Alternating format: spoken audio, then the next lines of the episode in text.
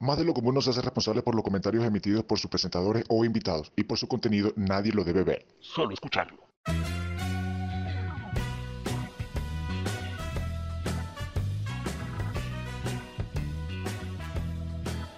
Buenos días, buenas tardes, buenas noches y bienvenidos a esta nueva temporada de este tu podcast más de lo común. Yesenia, ¿cómo estás el día de hoy? Hello, hello, hello muchachos, muy contentos de estar nuevamente con ustedes en esta nueva temporada donde tendremos nuevos temas, nuevas secciones, nuevos invitados. Eleazar, ¿cómo te encuentras? Saludos terrícolas, habitantes de nuestro querido y maravilloso planeta Tierra contentísimo de arrancar esta nueva temporada donde vamos a estar ampliando nuestro podcast y estamos vamos a estar renovándonos a medida que vamos a ir avanzando.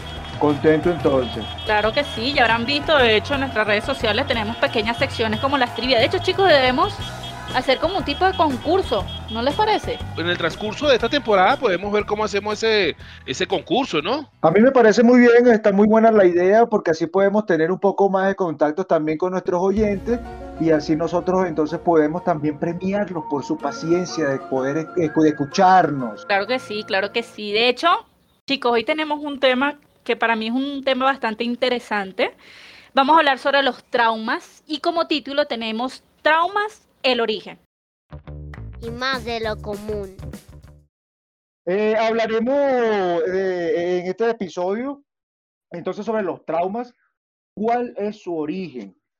¿Dónde suelen ocurrir o cuáles son las etapas del desarrollo del individuo donde pueden ocurrir los traumas? ¿Cómo aparecen? Y lo importante de todo también, tienen cura, son tratables, se puede sobrellevar un trauma, se puede curar. Bueno, este, y, sin más preámbulo, pues está con nosotros el doctor Henry Joel Márquez.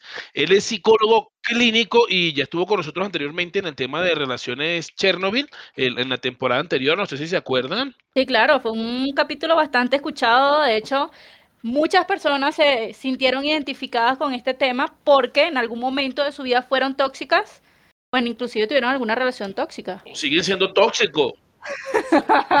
Ustedes no superaron eso. Sí, yo, yo descubrí que soy, tengo cierto nivel de toxicidad, sí, y pues bueno, este, este episodio me daba también un poco de nervio porque de pronto puede que aflorezca por ahí un trauma que uno no sabe que tiene. Bueno, entonces, doctor, buenas tardes, ¿cómo está? Y bueno, extender el agradecimiento por compartir de nuevo con nosotros. ¿Cómo está, doctor Henry? ¿Cómo le va? Muy buenas tardes, muchachos, ¿cómo andan todos? Muchos saludos. Todo bien por aquí, gracias a Dios, hacia adelante siempre con la mente en positivo. Eso. Saludos. Saludos. Bueno, doctor, de nuevo bienvenidos a esta su casa más de lo común. Eh, estamos completamente agradecidos pues de que usted comparta con nosotros sus conocimientos y por supuesto su experiencia en este tema que son los traumas. Pues sí, doctor. Eh, una vez más, bienvenido y muchas gracias por, eh, por estar acá con nosotros y compartir este tiempo con nosotros. Y queríamos comenzar entonces este episodio hablando sobre la definición y características de trauma. ¿Qué es un trauma? Un trauma este, generalmente tiene varias definiciones, ¿no? Pero podemos decir que un trauma es un choque emocional. Es un choque emocional que se produce, ¿verdad? Este, ante un evento, ante una situación este, que es fuerte, eh, negativa. Generalmente son eventos que se viven este, de manera sorpresiva. Eh, eh, por supuesto, la persona no los espera la persona a su vez no lo sabe manejar y este, queda completamente grabado y sellado en el inconsciente, en lo que llamamos nosotros en la parte eh, psicológica en, nuestra mente, eh, en lo que es la amígdala cerebral. Allí se almacena absolutamente todas nuestras emociones. Y entonces el trauma puede ser por un shock emocional de un evento, como estoy diciendo, este, inesperado, o también se puede producir por eventos prolongados, es decir, donde en una familia hay puede ser el padre que puede ser alcohólico, la madre que tiene algún tipo de problema, etcétera, y si un evento negativo se repite reiteradamente una y otra vez, eso también puede hacer que el niño, este, en este caso, tenga un trauma. Entonces, en resumen, un trauma es un shock emocional psicológico que se produce y que deja una huella en el inconsciente y que esa huella siempre va a modificar nuestra conducta a corto, mediano y largo plazo. Perfecto, doctor. También quería preguntarle en relación a la definición, porque eh, he leído en otros artículos que lo definen también como estrés, estrés perdón, psicológico o tensión psicológica. O sea, ¿el estrés tiene que ver con, con un trauma? ¿El estrés también es un trauma? Exactamente, Yesenia, exactamente. Este, se puede decir que la definición o el sinónimo de estrés es tensión. Cuando el cuerpo eh, se mantiene por largo tiempo bajo una tensión determinada, podemos decir que está bajo lo que es el estrés y esa tensión permanente empieza a producir un daño psicológico, mental, emocional en la persona. Eh, un ejemplo de esa tensión puede ser cuando uno levanta el brazo y lo deja mucho rato levantado. Toda esa tensión física, se empieza a manifestar en dolores en el cuerpo porque claro, tienes el brazo mucho rato levantado sin bajarlo. Asimismo pasa, pero cuando uno tiene una situación emocional que se prolonga en el tiempo y entonces claro, a nivel emocional llega un momento en que se cansa ya este, de tanto sostener una condición que no queremos que nos parece que es terrible, que nos parece que es muy fuerte, que puede ser una violación, puede ser la pérdida de un familiar, puede ser algún otro acontecimiento negativo, si nosotros vivimos con esa condición de tensión y no la trabajamos, no este, buscamos herramientas para modificarla, esa tensión podemos llamarla estrés y por eso es que también se le puede decir estrés postraumático. ¿Por qué? Porque es el estrés que se produce luego de un trauma. Excelente, excelente, doctor. Ahora, doctor, me, me llama la atención una, eh, mientras lo escuchaba, se me, se me ocurrió que este, de pronto los traumas y, o esto, eh, el estrés afecta de manera eh, dramática a, los procesos fisiológicos. Por ejemplo, de, de pronto la digestión, la respiración, la agitación, la sensación de frío, calor que pueda sentir el individuo cuando está bajo esta tensión? Mira, el estrés es tan dañino cuando es un estrés que se prolonga en, en, el tiempo, porque hay un estrés positivo, que es el estrés que, bueno, es el que tenemos normalmente para realizar todas las actividades diarias. Pero cuando ese estrés se mantiene y se prolonga en el tiempo, este, en este caso también si es un trauma, ¿qué sucede? Que eso te afecta todo nuestro sistema. Nuestro sistema circulatorio, nuestro sistema digestivo, nuestro sistema este, endocrino, este, absolutamente todo se ven afectados por la tensión. Entonces ahí empieza a haber taquicardias, empieza a haber problemas del corazón, problemas en los riñones, problemas en el hígado, en el estómago, mala digestión, estreñimiento o diarreas constantes, inflamación en el colon. Todo depende de cuál la, eh, cuál es la causa de ese estrés, cuál es la causa de ese trauma, cuál, algún órgano del cuerpo se va a ver afectado. Es decir, que todo nuestro sistema fisiológico está totalmente relacionado con nuestro sistema mental y emocional. Es tanto así que tengo un ejemplo sencillo. Cuando nosotros estamos alegres, que generamos la emoción de la alegría y, y nos mantenemos allí, nosotros generamos en nuestro cuerpo serotonina y dopamina. La dopamina es la, hormona también del orgasmo que hace que las personas digan, ¡ay, Dios mío, me siento feliz! Y estén así. dopamina, anótalo. Dopamina, anótalo ahí. Y que quedan así en esta, no, eso eh, justamente es también la emoción este, de la alegría que se manifiesta ahí con la serotonina, ¿ves? Entonces, claro, si nosotros nos pusiéramos a hablar, que puede ser otro tema, de la relación de cada una de las emociones con todo nuestro este, sistema este, de, neurotransmisores y, y hormonas, nos vamos a dar cuenta que el cuerpo es una máquina que está totalmente relacionada. Y lo que afecta una emoción también te afecta a nivel psicológico, emocional y físico. Es una triada que no tiene ningún tipo de separación. Ok, ahora, ahora doctor, este, pues ahorita usted nos comentó acerca de lo que era el estrés y todo aquello. Una pregunta que yo le voy a hacer, pues yo de, de, niño, yo tenía eh, la manía, la maña de jugar con arañas, o sea, donde yo vivía habían huecos en las paredes y yo veía este, arañas y decía con un hilo y las arañas salían y yo las guardaba. Ya cuando fui creciendo, una vez este, me estaba bañando y, vi que una araña muy grande estaba apareciendo por donde estaba eh, la ducha. Y yo no sé si fue a partir de ese momento o si fue algún tipo de, de, de, este mismo trauma, donde yo ahora soy aracnofóbico. O sea, yo no puedo ver una araña porque yo me asusto, o sea, no las, no, no sé, no las puedo ver, tengo esa, ese tipo de fobia. La fobia viene relacionada con lo que es el trauma. Totalmente. Toda fobia es producto de un trauma y tenemos que recordar que los traumas tienen su valoración. Es decir, eh, dependiendo lo grave que fue el trauma, te va a generar una reacción más fuerte o más difícil con el paso del tiempo. En ese caso, este, si esa araña salió de ahí, de, de donde te estabas bañando, de repente eh, tuviste mucho miedo y mucho terror a que te picara, a que te pasara algo a morirte. Entonces, claro, de repente saliste corriendo, no sé, pero el hecho de la impresión tan grande que te quedó impregnado en tu, en tu mente, por supuesto, eso hace que ahora le tengas fobia a las arañas, ¿no? Entonces, no te voy a decir ahorita cómo lo vamos a trabajar, porque eso viene un poquito más adelante en el podcast, ¿no? Y te voy a poner otros ejemplos. Pero sí, justamente, todo eh, las fobias están relacionadas con traumas que tenemos en, no solamente en la niñez, en la temprana infancia, en la adolescencia o también, escuchen bien esto, nosotros también podemos traer traumas del vientre materno. Wow. O, sea, que vendría siendo algo genético, doctor. No, fíjate que no es genético, eso tiene que ver con la epigenética. La epigenética es la ciencia que te estudia este, cómo el medio ambiente afecta directamente tu ADN y tus genes.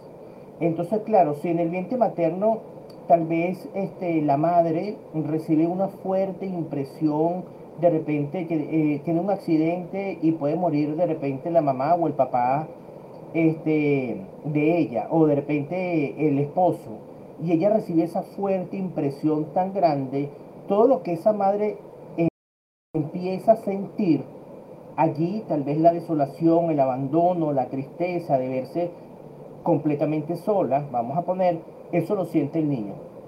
Y más adelante cuando nace el niño, él va a tener una tendencia al apego en las relaciones y va a tener mucho miedo a que lo abandonen.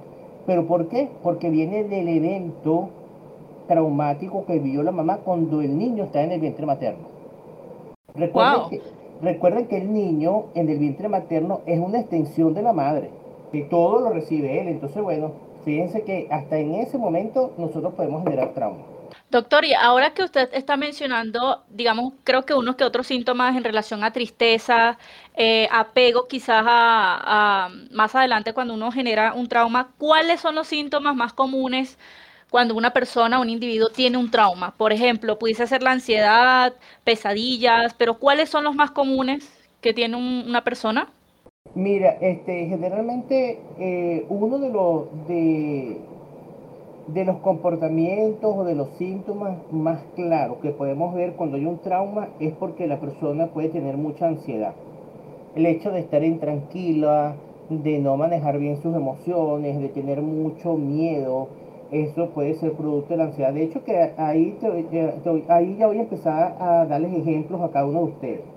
Por ejemplo, hay una paciente que ella tenía la tendencia a que generalmente le salían como ronchas en la cabeza, ¿no?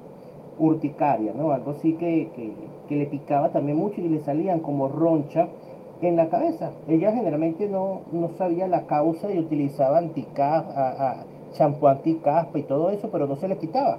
Pero ella se dio cuenta que generalmente le salía cuando en su casa existían eh, problemas familiares, cuando el papá se molestaba y el papá este, perdía el control. Entonces, bueno, empezamos a examinar y resulta que ella cuando tenía cuatro años de edad, ella este, percibió un evento donde el padre, muy agresivo en ese momento, agarró a la mamá por el pelo y la batió contra el piso. ¿no? Entonces ella quedó muy impresionada y le dio muchísimo miedo y terror parte eh, con el papá. De hecho, casi ella no se acercaba al padre por el miedo que le tenía. Entonces, claro, ella vio que el papá agarró a la mamá por el pelo. ¿Qué pasó? Y, cada vez que el padre discutía o peleaba de esa manera, ella le salían las ronchas donde? En la cabeza donde estaba el, cabello. ¿No? Entonces ahí ustedes ven una relación de cómo puede ir, e irme, ir somatizándose un trauma en una niña. La tristeza también es un síntoma que de repente la persona no sabe de dónde viene la tristeza y está llorando. La vergüenza también. Y esto se manifiesta muchas veces con pensamiento de no puedo, no voy a lograrlo, no voy a salir bien, no voy a estar bien, este, me siento insegura, siento que me va a pasar algo malo si salgo a la calle, que me voy a contaminar, que me voy a enfermar, que me va a pasar todo. Entonces, entonces los pensamientos, las emociones se combinan. Entonces la gente dice, bueno, pero ¿por qué? O sea, pero ¿por qué estás así si todo está tranquilo? No sé, es que tengo mucha ansiedad, tengo mucho miedo. Los días cuando están así grises o cuando está lloviendo mucho a mí me da miedo. Muy seguramente en un evento de la niñez que de repente había una tempestad y pasó algo muy terrible, ella quedó con la impresión de ese evento y por eso cada vez que hay lluvia se siente ansiosa. Entonces ustedes se dan cuenta que la gente los síntomas se van a manifestar del trauma cuando aparece un evento que activa el trauma. No es que el trauma se activa por sí solo, sino es que hay eventos en la familia, con mamá, con papá o en el ambiente que activa esos comportamientos y las personas no entienden por qué empiezan a comportarse de tal manera, con irritabilidad, con miedo, muchos evaden la realidad, este, con cambios de humor, con ira y no lo saben controlar. Muy posiblemente todo eso viene derivado de un trauma. Ahora, Doc, eh, eh, ahora, Doc que, que, lo menciona, una de las conductas asociadas al trauma podría ser la victimización. O sea, que el individuo siempre se sienta una víctima, que todo el mundo está como atacándolo, ¿no? Eh, podría ser este tipo de conducta algún, a estar asociada a algún trauma. Claro, sí, sí, por supuesto. Claro, la, la victimización este, puede ser una consecuencia de un trauma determinado. Oye, porque a mí, mira lo que me pasó, es que yo tuve un padre, una madre, unas condiciones donde yo viví. Entonces puede ser este, consecuencia, ¿no? Eh, una consecuencia una condición negativa. Puede ser que algunas personas lo, lo tomen como una conducta, ¿no? Entonces sí puede estar asociado. Eh, no en todos los casos, pero sí tiene asociación. Ahora, Doc, eh, este, este tipo de conducta la, persona también podría aprovecharse, que es consciente de esto y podría pues, sacar provecho de este tipo de conducta como para decir algo como dar lástima o para que las personas sientan compasión hacia ellos y tengan algún tipo de, de conducta que, que, pueda, de llamar la atención, me refiero. Bueno, sí, claro, por supuesto, hay mucho Mira, una vez yo estaba aquí en el metro, aquí en Caracas, en la estación del metro de los dos caminos, y estaba esperando a alguien y estaba una persona pidiendo. Y cuando estaba pidiendo, yo de repente le dije, mira, yo no te voy a dar nada a ti, porque yo te veo que eres una persona joven, y yo no sé, eh, no te voy a dar. entonces se me quedó mirando y no me dijo nada. Y después yo como duré mucho rato allí, me puse a hablar con él. Y él me dijo, mira, vale, yo te voy a ser sincero. Yo, yo vendo mi lástima yo me hago la víctima. es que me Imagínate, vender la lástima. Sí, él vende, exacto, yo, yo me sorprendí cuando me dijo eso, yo vendo mi lástima. Entonces, por vender mi lástima, hay gente que me da 10 bolívares, hay gente que me da 20 bolívares, hay gente que me da 100. Cuando eso existían los billetes de 100 aquí, ¿no? Que era distinto a la moneda que hay ahora, que esos valían, ¿no? Entonces, hay gente que me da 100 por mi actuación, por mi lástima. Entonces, bueno, yo tranquilamente saco más de un sueldo mínimo y con eso vivo y no me reviento. Imagínense que ese fenómeno se, se, ve, creo que en todas partes del mundo, ¿no? Gente que se, se presta para esto, ¿no? De, de, dar lástima para recibir algún tipo de remuneración, bien sea eh, monetaria, afectiva, de parte de las demás personas, que, que son una sanguijuela esa gente, ¿no? Le succionan el alma y la plata a uno. Bueno, no solamente, hay también ese tipo de sanguijuela ahí de todo, en todos lados. Y ese es otro tema que podemos tratar más adelante, que se trata de ver de los psicópatas integrados. Los psicópatas integrados es un temazo que ellos absorben la energía y utilizan la energía de los demás como combustible personal. Pero ya, esa es otra cosa, no, no, vamos a desviarnos de ahí. y ese es otro tema. Sí, sí. De hecho, doctor, le quería, le quería preguntar, bueno, ya, ya más o menos, o ya tenemos claro cuáles son los síntomas y qué es un trauma. Ahora, ¿cuáles son los traumas más comunes? Yo estuve más o menos investigando y creo que hay como un top 4, por decir así. Eh, el que más me llamó la atención es el, el trauma por abusos sexuales, el trauma por, por, maltrato físico, y que más que todo se presentan en, en, edades muy tempranas, como por ejemplo en la parte infantil. ¿Qué otros eh, traumas perdón, también hay son comunes y, no lo sabemos? Fíjate, justamente como tú lo estás diciendo, hay traumas de cuando los niños o las niñas son abusados sexualmente. Hay traumas, o sea, cualquier tipo de trauma infantil o también traumas de maltrato psicológico. Te voy a poner algunos ejemplos. Por ejemplo, o otros que no sean tan comunes, ¿verdad? Eh, aquí mm, te voy a poner eh, el trauma de un niño con el color rojo, que en estos días te, te lo estaba comentando justamente Fíjate, el niño, a él le mataron al papá frente a él cuando él tenía 3, 4 años de edad. El niño ya era un adolescente, tenía ya 16 años, pero él le tenía fobia al color rojo.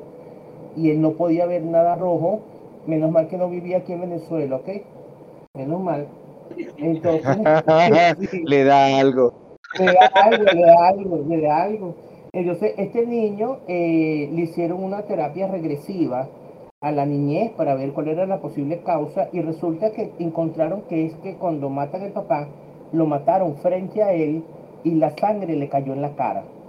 O sea, la sangre, ese color rojo le cayó en la cara y él en el momento, fíjense, él vivió el momento de manera inesperada, por supuesto. Este, él no supo manejar, generalmente los traumas se producen también porque las personas no saben manejar la condición y generalmente todos los niños viven este efecto, estos traumas en soledad. Eso es algo bien importante. ¿Por qué en soledad? Porque de repente se quedan tan callados, no comentan nada, no dicen nada o se trancan emocionalmente y no quieren hablar del tema porque le produce mucho dolor. Entonces esa combinación de la soledad, de ser inesperado, no saber manejar la situación y de bloquear la emoción, ellos bloquean porque es tan duro que lo bloquean ahí se produce el trauma.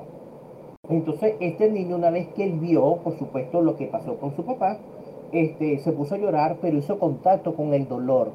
Hay otra característica fundamental de las personas con trauma, y es cada vez que hay un trauma, el niño se parte por dentro. ¿Qué significa que se parte por dentro? Que se aleja de su esencia divina, se aleja de su esencia de amor, de armonía, de paz, de tranquilidad, se aleja de su de su naturaleza, como somos todos nosotros, cada uno de ustedes tienen una, naturaleza perfecta, una, naturaleza este, que tiene todo un potencial inmenso para poder salir adelante, pero cuando hay traumas, generalmente uno se va como fragmentando por dentro. Y mientras más traumas tenga la persona, más fragmentación tendrá. Entonces, ¿qué pasó? que este es un ejemplo de un trama infantil que es el producto de, la muerte de un familiar tan cerca. Tenerle fobia a un color, o sea, estaba buscando acá en internet y el nombre es eritrofobia, que es el, temor al rojo, la fobia al rojo, pero yo no, no sabía, no tenía la idea de que alguien le podía tener fobia a un color por lo menos. Y ya entiendo pues que esa fobia vino de, de, ese trauma, ¿cierto? Exactamente, sí. Es que fíjate, hay algo que es importante. Toda, toda conducta tiene una causa. Absolutamente toda conducta. Entonces aquí, fíjense ustedes lo que yo les dije con anterioridad, que el trauma puede venir ya sea desde el vientre materno, ya sea de la temprana infancia o la infancia más adelante, puede, el trauma también puede pasar en la adolescencia por algún efecto o algo negativo que pueda tener con sus familiares.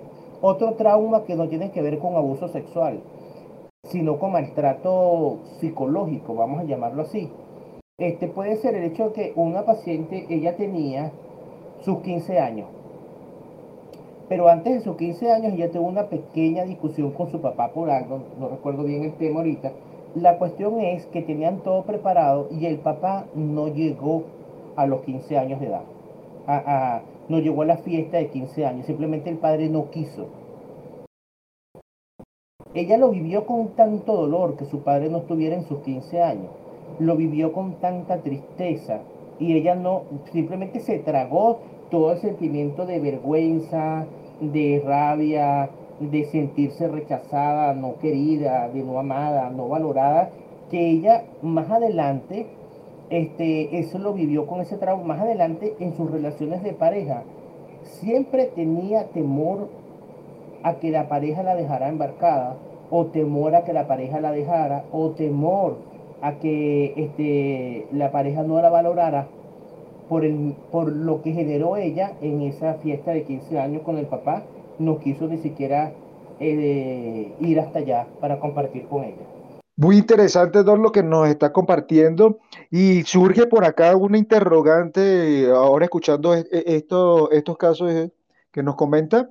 Eh, entonces, e, el individuo a raíz de, estos traumas, de, estos choques emocionales que experimenta, puede desarrollar algún tipo de mecanismo de defensa que lo ayude a superar, manejar o sobrellevar estos traumas o estos niveles de estrés eh, que pueden generar todas estas situaciones que por lo general, eh, valga la redundancia, suelen ser negativas, tanto física o emocionalmente para el individuo. Sí, bueno, la persona generalmente lo que desarrolla son mecanismos de defensa. El trauma está allí, pero la persona genera mecanismos de defensa para no hacer contacto con el trauma para no hacer contacto con la condición negativa que vivió, porque recuerden, generalmente todos los traumas tienen un dolor oculto y un dolor que el alma del niño tan pequeño no quiere ver, no quiere hacer contacto.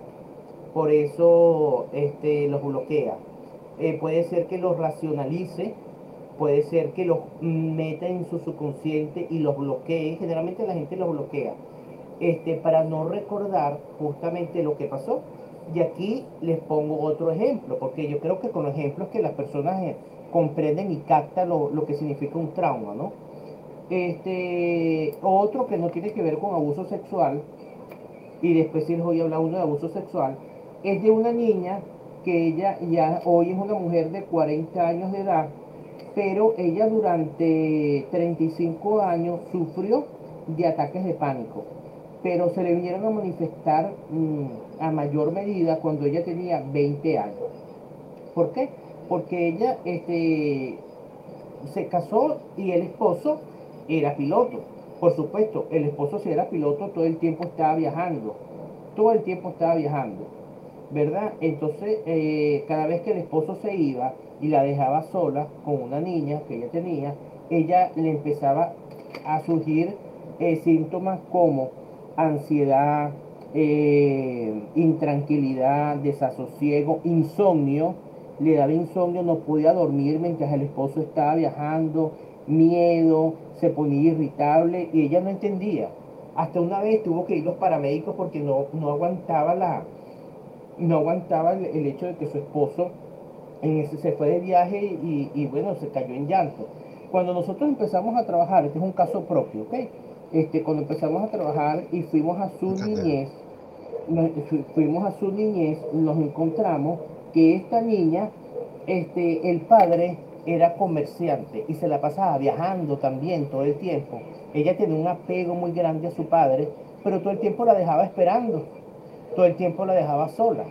Entonces ahí eh, vemos el caso de un trauma prolongado no del que vimos con anterioridad que fue el impacto, sino prolongado. ¿Por qué? Porque todo el tiempo la dejaba, la dejaba embarcada, no estaba, este, le decía que iba y no iba, y eso fue generando en ella un sentimiento de ansiedad, de intranquilidad, de, de no ser querida, de abandono, sobre todo de abandono, que está ahí muy presente, pero ella bloqueó todo eso. Yo nunca lo habló con nadie, nunca le dijo a nadie. Simplemente cuando eh, ella crece, la condición se repite con el esposo. Ahí cuando se repite con el esposo es que empieza a manifestarse los efectos, las consecuencias del trauma. ¿Cuáles son esos efectos, como yo le dije, ansiedad y todo? Es porque el inconsciente nos habla a través de nuestro comportamiento. Y nuestro comportamiento, si lo sabemos leer, nos está diciendo que hay algo que debemos de trabajar. Gracias a eso fuimos al evento. ¿Qué les parece? Después que trabajamos el evento, el esposo, el nuevo esposo, porque ya volvió a casarse, también se la pasaba viajando, tuvo que salir. Eh, mira, eso fue como a las dos semanas de dos semanas de la terapia. Sí, dos semanas de la terapia y agarró y el esposo se tuvo que ir a los Estados Unidos. Cuando yo vengo y este, ella me llama, mira Henry, estoy tranquila, estoy bien. No me dio, es más, me dio pena porque me quedé dormida. Y no me dio llanto ni, estoy tranquila porque se fue a la causa, a la causa del problema y se trabajó. Yo se ve, ahí se trabajó ese trauma y la persona ya está bien. Ese era uno de los ejemplos que también le quería colocar. Ah, ok. Excelente. Sí, ok.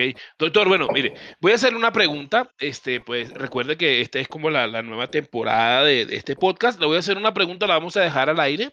Este, eh, la pregunta sería, pues, es, es, interesante saber si las adicciones tienen también que ver con un trauma. O sea, yo, por ejemplo, yo fumo, pero pues no me acuerdo de haber tenido algún trauma con eso, pero sí quizás otro tipo de adicciones más fuertes tienen que ver con, con un trauma. Entonces, esta respuesta me la va a dar eh, ahorita, cuando terminemos esta sección nueva que se llama ¿Sabe que estás viejo cuando?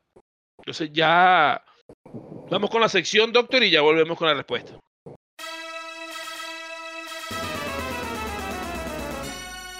Más de lo común presenta, ¿sabes que estás viejo cuando?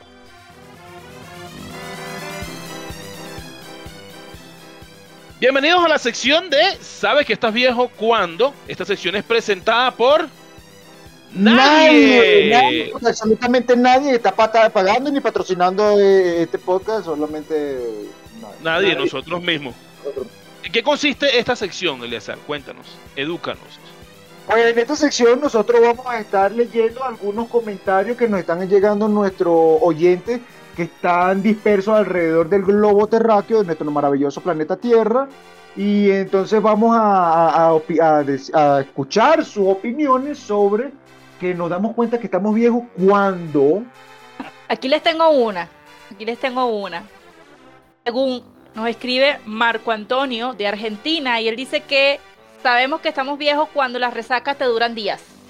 Sí, pues, uy, sí, sí, claro, imagínate, tú te tomas una cerveza ahorita y ya a la media hora estás con un dolor de cabeza y pasas dos, tres días con un dolor de estómago y te quieres morir. Imagínate, antes uno agarraba y se podía beber fácilmente una cada cerveza. Ahora ya está uno de que vamos a comprar un CISPAP. Ya, ya mucho es abusar, ya, ya mucho es abusar. Exactamente, te tomas un CISPAP y ya, y te da sueño. Tengo otro, tengo otro. Según eh, arroba, eh, Verde de Uruguay, dice, sabes que estás viejo cuando haces deporte y orgulloso se lo cuentas a sus amigos.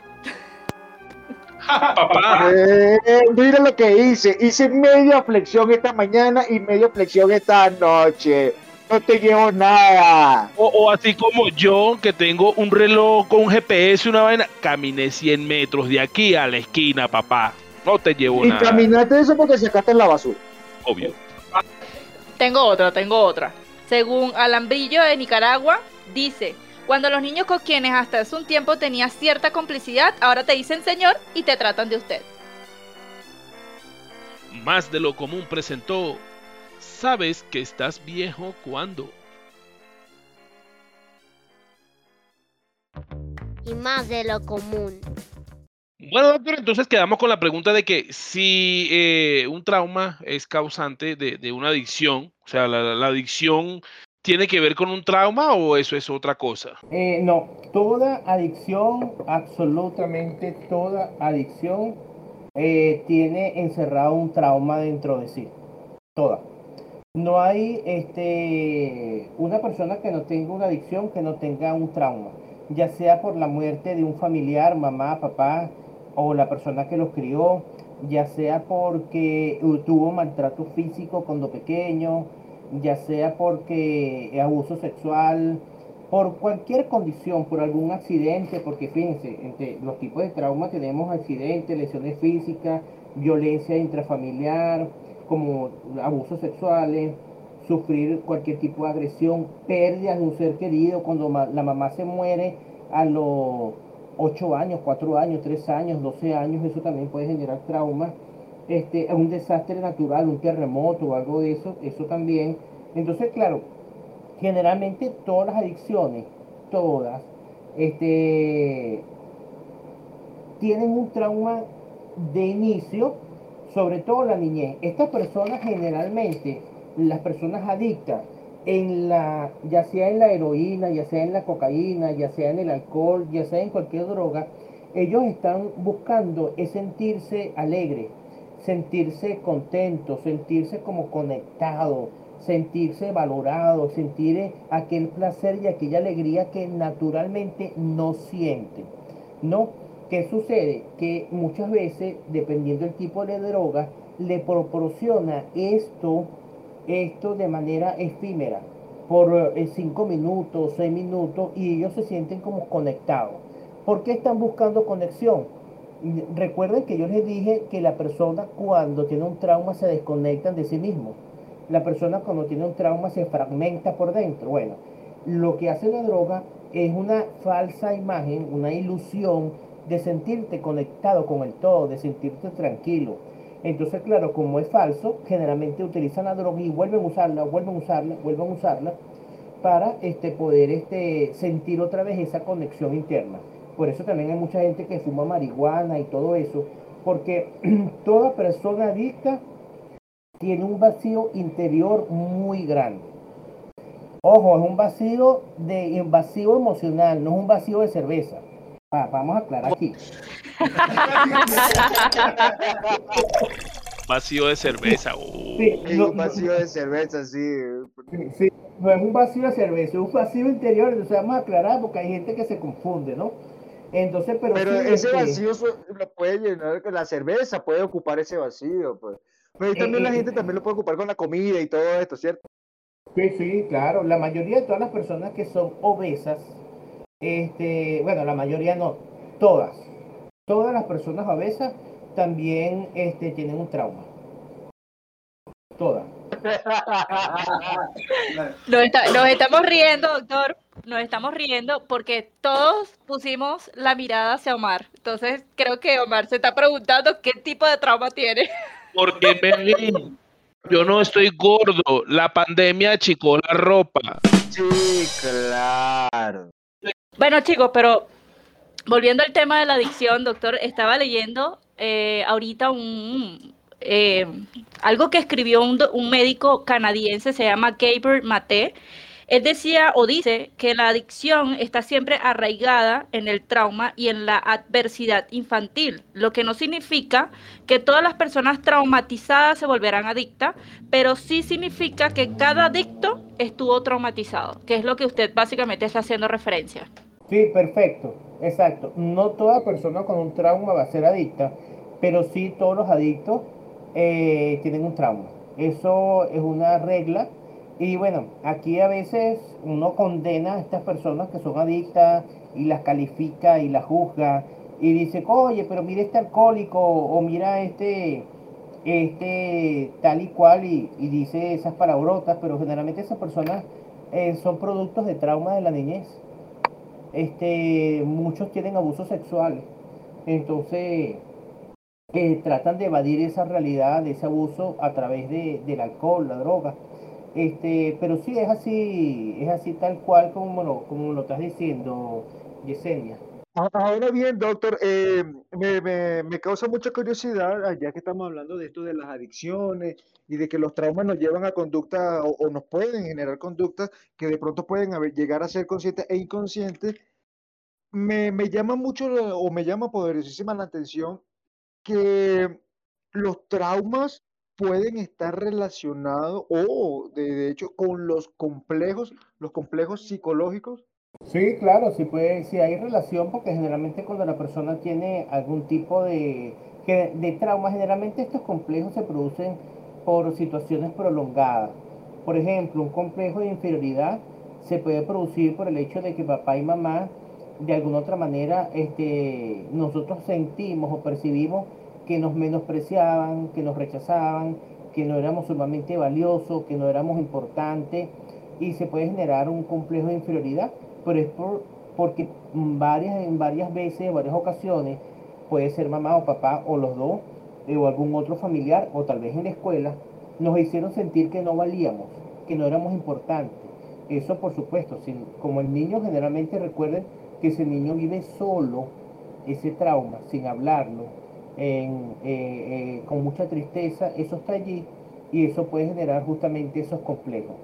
Este, de repente es un tipo de trauma, entre comillas, vamos a decir, entre comillas, más leve, pero sí, los complejos todos tienen que ver con una condición este, difícil, fuerte, traumática que se prolonga en el tiempo.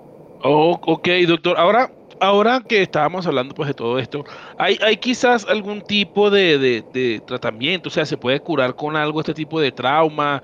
Eh, ¿Cuáles serían o, cómo es el método que, usted usa como, como psicólogo clínico este tipo de casos que le viene a alguien quizás con una adicción, con este tipo de, de, lo que estábamos hablando ahorita de que, ajá, estoy gordo y tal. O sea, ¿eso se puede tratar a través de qué manera? No, no, no por mí, no, no por mí, un amigo de un amigo. el amigo del amigo del amigo que es un amigo que yo conozco. Exacto, exacto. Eh, es que el amigo me dijo, que el amigo me dijo. sí, él me escribió un mensaje ahorita. Sí, sí, él, me dijo, él me dijo, sí. Este, fíjate, hay diferentes tipos de tratamiento, pero este no voy a nombrar este los comunes porque de repente los comunes tienen que ver con fármacos tienen que ver con tratar la condición en el momento presente y generalmente esos son paliativos. Paliativos porque generalmente este, lo que te hacen es un poco más funcional, que la persona se adapte un poco más a, vivir con esa condición, pues. Y eso lo que no se busca es eso. La persona no tiene que aprender a vivir con eso. La persona puede sanarse. Y la manera de sanar un trauma es yendo a la causa original que te ocasiona la conducta negativa. Y para esto ya yo le he dado varios ejemplos y le voy a poner otro ejemplo que ahora sí un ejemplo de abuso sexual. Esta es, una muchacha, es una muchacha que tenía 24 años. Con 24 años, este, no te vayas a reír, Omar, pero no es de risa porque es, es bien serio, pero con 24 años ya tenía 80 hombres, se había acostado con 80 hombres. 80. no, no es de reír, es wow. Eh, más bien de estadística, saca la cuenta rapidito. Sí, de estadística, por eso digo, cuando yo digo esto, todo el mundo, yo en un taller, yo pregunté, ¿y qué les parece? Esta muchacha con 80 hombres y 24 años, bueno, ahí la calificaron de todo tipo, ¿entiendes? No, bueno, es que ella lo que es un vasito de agua, que no se le niega a nadie. y eso es un palo de agua también, le cae a todo el mundo no se le niega a nadie el vaso de agua. O la llaman la rencorosa, porque no, no perdona a nadie también. Entonces, empezaron a decir de todo eso, ¿no? Sí, sí. y yo escuchando. Cuando le digo, ve, eso es lo que uno, uno, uno a veces sin darse cuenta califica, juzga a la persona por la conducta a veces que tiene, que en este caso, pero no baja la causa. ¿Qué pasó con esta muchacha? Que ella no podía controlar el hecho de acostarse con un hombre. Simplemente no podía. Y claro, y a su vez cuando amanecía con un hombre distinto, siempre tenía sentimientos de culpa.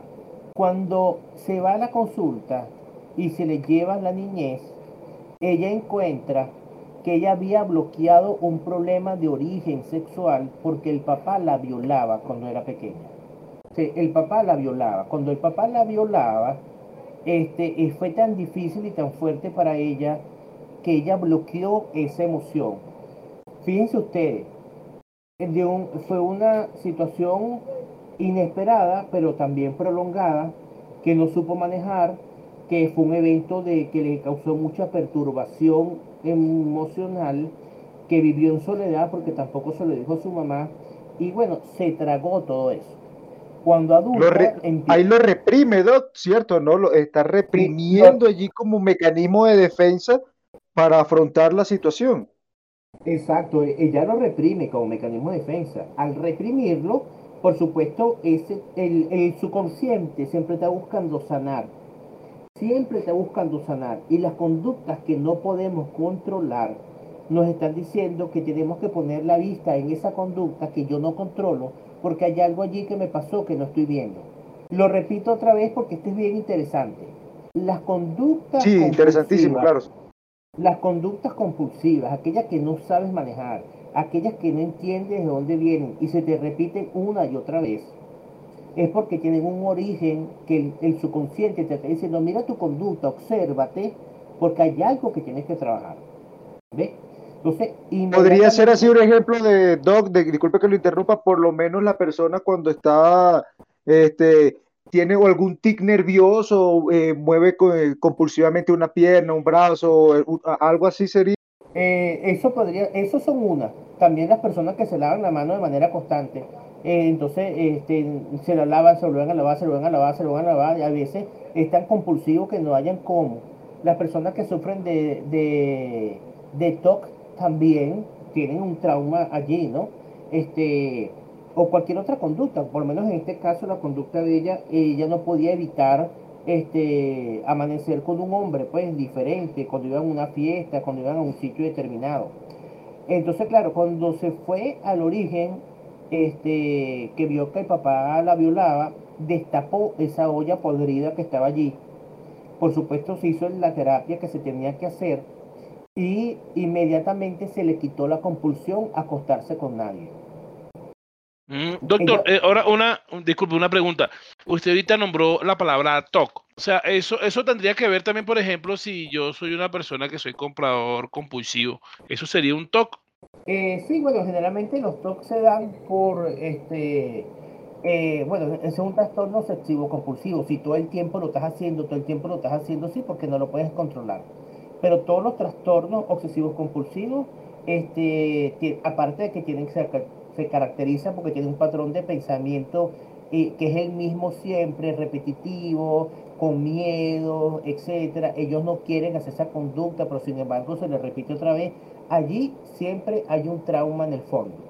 O sea que Siempre cuando yo bebo cerveza y entonces quiero beber cerveza y quiero seguir bebiendo cerveza, pero no me puedo controlar y yo sé que ya estoy a punto de embriagarme, pero sigo bebiendo la cerveza porque la cerveza está rica, eso podría ser un trastorno obsesivo compulsivo. No, perro, no, perro, tú eres un borracho. Ya, eso es otra vaina. Ay, disculpe, doctor. Sí, sí. Eh, a- a- ahí, ahí, ahí, ve, ahí, eh, y, y mira, Eliezer, si eres tremendo, vale, si eres tremendo de verdad, vale. Ah. Eso está muy bueno, y nos deja la cerveza por un lado. Tú dices, no, vale, yo te quiero, y yo te amo, y yo no te suelto, ¿no? Pero Doc, es que, es que yo no puedo controlarme, yo siento que ella me habla, ella está allí y me dice, hey, bébeme, estoy fría. Tú sientes que ella te ama, ella te ama, que ella te adora. Sí, sí, sí, por supuesto, por supuesto. Yo siento que hay una, una conexión entre ella y yo, pues, pero bueno, eso es Pero algo bueno. incomprensible que de pronto podemos tocar en otro, en otro tema, en otro podcast. Sí, sí, eso se toca, eso se toca en otros podcast. Este, entonces, fíjate tú, eh, me decían entonces, y le puse el ejemplo, ¿por qué? Entre, entre las herramientas que tenemos para trabajar los traumas, tenemos las técnicas este, de psicoterapia regresiva al vientre materno, este, a la niñez eh, o a la infancia. Eh, esa terapia regresiva muchas veces también se puede trabajar con hipnosis. La hipnosis te puede ayudar a esos momentos de una manera este, muy buena porque te conecta directamente con el origen de la condición. Porque siempre que hay una condición como esa se genera un- una emoción primaria. Esa emoción primaria que se combina con el pensamiento primario del trauma, ellos se alojan, como yo les dije, en la amígdala cerebral y ellos se mantienen allí. Hasta que no se trabaja, hasta que no se libere esa energía, el trauma no cesa. Entonces, se puede hacer con terapia regresiva, se puede hacer con otra eh, terapia que se llama EMDR, que es este, eh, se trabaja con oscilación de los globos oculares. Ahí se busca integrar eh, los dos hemisferios, hemisferio derecho y hemisferio izquierdo. de modo tal que cuando uno integra lo que es la parte racional y la parte emocional, el trauma queda prácticamente borrado de tu mente. Lo puedes recordar pero sin energía, lo recuerdas pero sin dolor. Ahí ya hay una sanación. También lo puedes trabajar con otra técnica que se llama EFT, que es técnica de liberación emocional, que es específica también para trabajar todo, toda esa serie de, de condiciones. Esas son una de las técnicas más efectivas que existen, porque si realmente alguien quiere sanar de un trauma, necesariamente, ya juro, tienes que ir al, origen. Si no vas al origen, no lo sanas. Simplemente lo manejas, pero no lo sanas. Wow, me pareció muy interesante, doctor. De quisiera agradecerle por compartir sus conocimientos y bueno, también de alguna manera nosotros aprender de eso, porque hay cosas que no sabíamos o de pronto nos, nos tocó de alguna manera investigarlo y, tener esa duda quizás de, saber si una cosa tenía relación con la otra. Y también quería, bueno, agradecerle nuevamente, doctor, por haber eh, estado el día de hoy con nosotros y por apoyarnos también con este proyecto.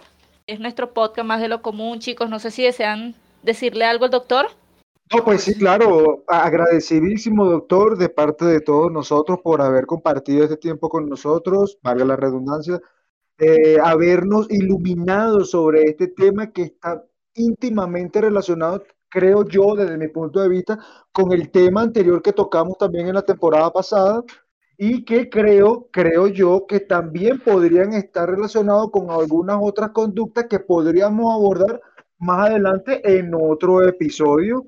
Y pues interesantísimo este tema porque entonces podemos evidenciar que de pronto algunas conductas que nosotros tenemos de forma inconsciente pueden tener su origen en un trauma que podría haber sido de entonces entre la niñez, que creo que es el, la etapa de, la vida del, individuo en donde se generan la mayor o, o que somos más susceptibles a sufrir eh, estos, estos traumas que se van a ver reflejados entonces a lo largo de nuestra vida, en nuestra adolescencia y nuestra adultez, ¿no? Y como bien lo dice entonces el doctor, debemos buscar la manera de afrontarlo, superar esto para poder desarrollarnos como individuos.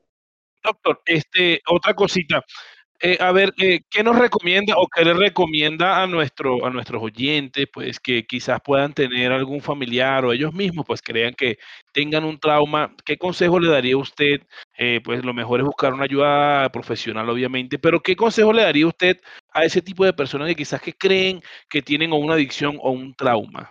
Sí, las personas que creen que tienen una adicción o que tienen un trauma o que tienen una conducta que no pueden controlar, y que no sabe de dónde viene, este, lo ideal es que busquen ayuda profesional.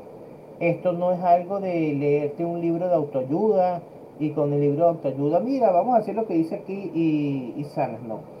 ah, Pablo Coelho. Sí, uno, recuerden, recuerden que hay algo que es importante.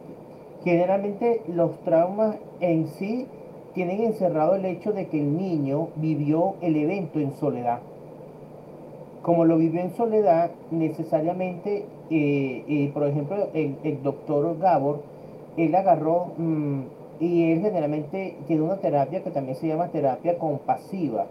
El, eh, que, que él, va al origen del trauma y, en acompañamiento a la persona que tiene la adicción, él está con él, la abraza al paciente, le hace sentir el niño interior que no está solo y eh, la recuperación es muy rápida porque la persona ya sabe, el niño interior sabe que no está solo, sabe que, que tiene alguien que está con él, que lo acompaña.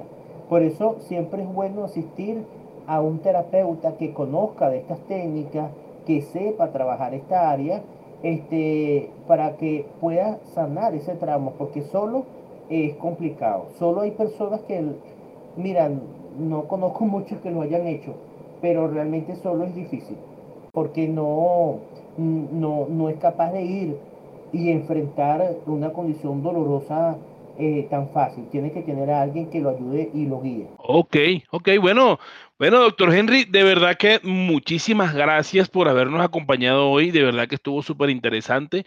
Este, si seguimos hablando de esto, sé que podemos durar tres días fáciles. Y pues de verdad que con su experiencia y, con toda su pericia que tienen estos casos, pues de verdad que nos encanta tenerlo acá, mi doctor.